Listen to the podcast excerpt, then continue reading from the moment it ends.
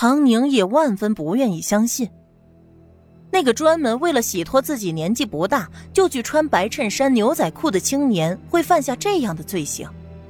可是他的头脑很冷静，私人感情并不会凌驾于理智判断之上，这一点让唐安都有些惊讶。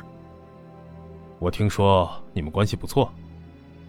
如果有人要害你，肯定不会对你很凶恶，也不会脸上就写着“我要来害你”，而是会伪装成无害的模样，让你放下戒心。这样一来也比较好动手，二来事后容易摆脱嫌疑，难道不是吗？唐宁就算先天没有那根神经，上辈子被不着痕迹的陷害了那么多次，也还是可以分析得出来一二三了。没想到他随口说完自己的一点心得体会，他哥哥像是看外星人一样看着他。怎么了？唐安轻轻的摇头，笑了，笑容里满是如释重负。唐宁突然明白了什么。有点好笑，又有点心酸。你觉得我是脑子开窍了，不意气用事了，所以心里很安慰。以后我这个大包袱的重量大大的减轻了，对不对？看来是真长进了。既然你都知道的话，我就不多说什么了。唐安这回是笑得爽了，连下班回家的唐建国刚刚走到院子里就听见了。什么喜事儿？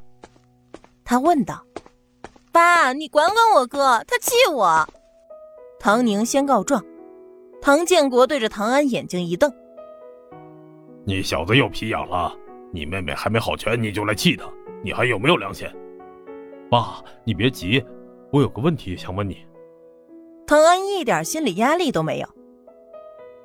你有没有觉得咱们家宁宁变聪明了？怎么没有？唐建国顺口答道。说完，才反应过来，这样说的不合适。你说什么呢？你妹妹打小就聪明。原来她真的很笨呢。她知道了。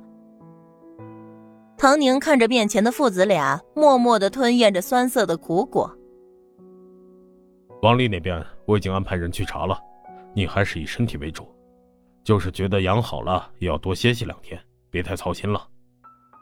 唐安岔开话题，拉着他爸爸走了出去。爸，这件事是谁来主管？方向是什么？你那边有没有什么最新消息？唐建国只有面对着女儿才有点不清醒，面对着儿子，那个脑子转得快得很。你以为我为什么特地赶回来吃饭？就是这事儿有了眉目了。你先别急，这事儿切记不能打草惊蛇。虽然唐安透露的不多，可是唐宁知道事情不会那么简单。果然，等到他养好身体可以上班的时候，关于王丽的调查结果也已经出来。王丽洗脱了嫌疑，调查组经过仔细的排查，排除了王丽的作案动机。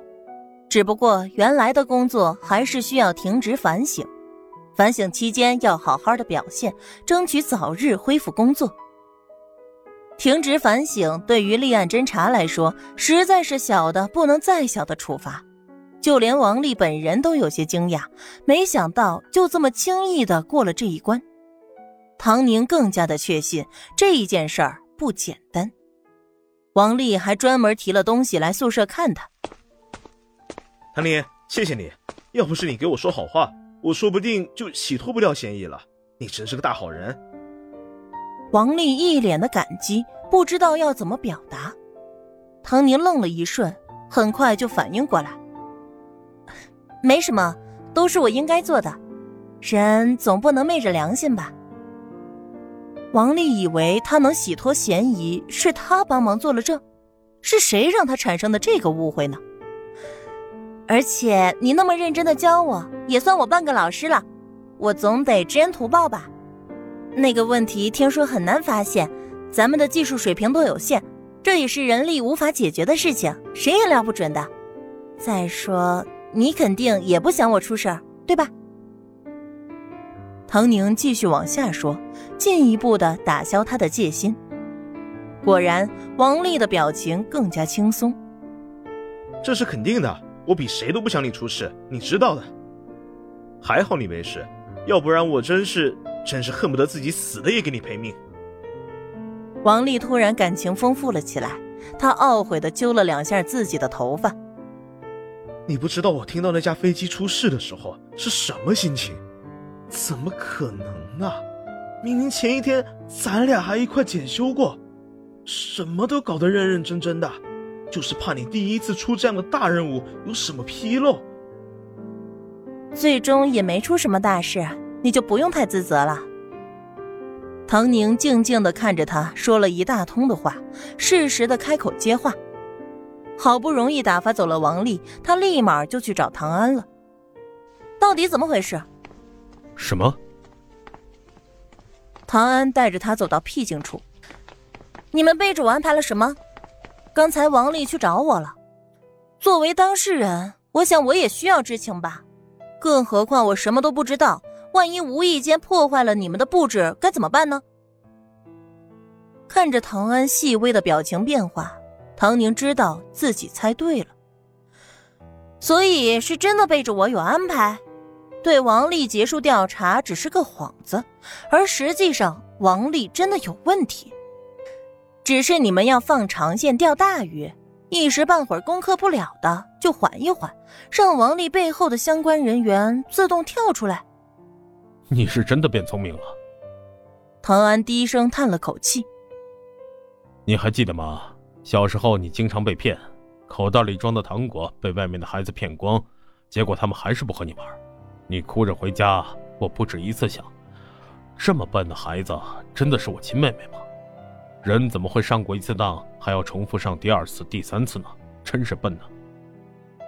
唐安忽然摸了摸他的头，眯着眼睛，仿佛在回忆。现在你突然就长大了，开窍了，什么事儿都能看明白，这很好，哥很欣慰。他心里有那么一丁点的失落。因为觉得自己的妹妹很笨，所以下定决心要好好的保护她。可是现在看来，已经不需要他小心翼翼的守护了。更多的还是开心，他的妹妹就是不同凡响。往日里只是大智若愚，开窍晚了一些而已。唐宁想了想，默默的没有反驳。其实他一直都不聪明。只是他在学习，在反思，从失败的经验中总结出教训。唐安真正的对唐宁刮目相看了，他不是猜到一点，而是全部猜中。本来没告诉你，是怕你在他面前不自然露了馅儿，没想到你反应那么快，那我就实话告诉你了。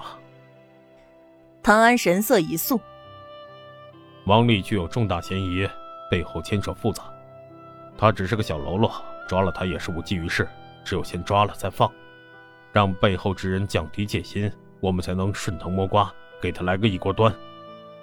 而且我们这么做会让他们觉得我们的水平不过如此，说不定很快就会策划下一次的行动。唐宁接口道：“很好，不愧是我妹。彼此彼此，我知道该怎么做了。”